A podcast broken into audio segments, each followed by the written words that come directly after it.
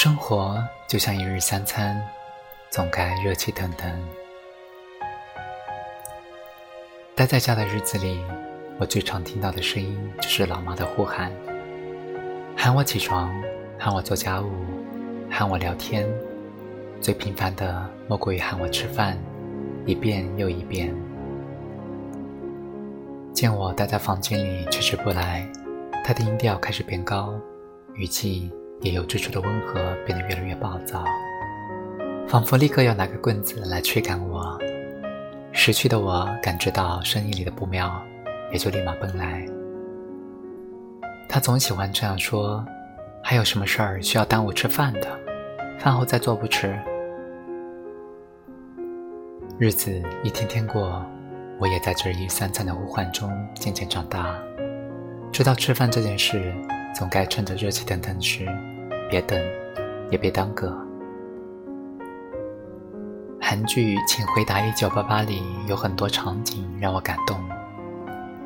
记得第一集里，胡同里的几个孩子待在阿卓的房间内看电视，包子女士、尚德妈妈、尚宇妈妈走到各家的门口大喊吃饭。孩子们在妈妈的呼唤中，一个接着一个离开阿卓家。除了吃饭了，没有其他语言。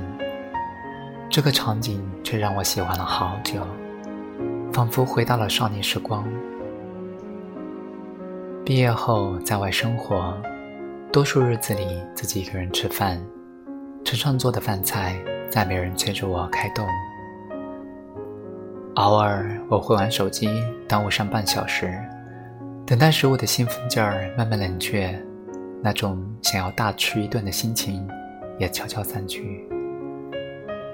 有太多人的生活被工作填满，加班到深夜，靠着一杯又一杯的咖啡续命，推掉了各种朋友聚会和娱乐，连最重要的一日三餐也总靠外卖解决。身为旁观者，我很害怕自己也会成为这样，所以总是坚持做早晚饭。那种和锅碗瓢盆。柴米油盐打交道的时间，让我觉得这间小小的房子像个温暖的家。工作外，我还有自己的生活。早餐比起匆匆走进便利店买个无味的面包充饥，我更喜欢周末从超市搬来的各种五谷杂粮，睡前放进锅内，添水后加上一块冰糖熬煮，待醒来后便是热气腾腾的养胃粥。总有人好奇，结束一天工作已经精疲力尽，何苦为晚餐折腾一番？做饭这件事确实不简单，轻轻的买、摘、洗、切等，总要耗费大量的时间；饭后收拾又要一定精力，算来算去总是不划算。对于一些人来说，是件无法接受的事情。尝试过随意吃吃。结果剩下的时间也被耗在手机中，让自己变得异常空虚，状态倒不如忙碌时。生活这件事总不能简单衡量划不划算，就像互相喜欢的两个人，没法计较谁更喜欢谁多一点。偶尔做点看似没有意义的事，就是一件很有意义的事。功利的事情已经太多。何必把吃饭这件事也算进去？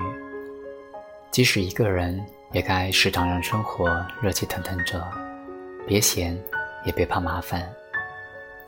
喜爱烹饪的室友说，在他的眼里，一个房子除了卧室，一定还要有厨房，才能称之为家，否则不过是个短暂停留地。难得周末。我总喜欢和他一起商讨各种想吃的东西，然后简单收拾一番，冲向菜市场。回家后切切炒炒，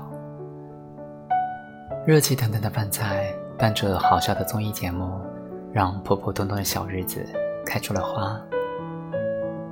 饭后洗碗声、洗衣机转动声和窗外断断续续的知了叫混杂在一起，奏出一曲长大后的夏日之歌。悦耳动听。儿时关于盛夏，我的记忆是爷爷手里的蒲扇，奶奶炒的土豆丝，老妈买来的大西瓜，还有一大片一大片的绿荫。时光匆匆，爷爷奶奶相继离开，长大离家的自己也吃不上老妈的西瓜。从前的绿荫少了很多，身边取而代之的是数不清的高楼大厦和热烘烘的汽车尾气。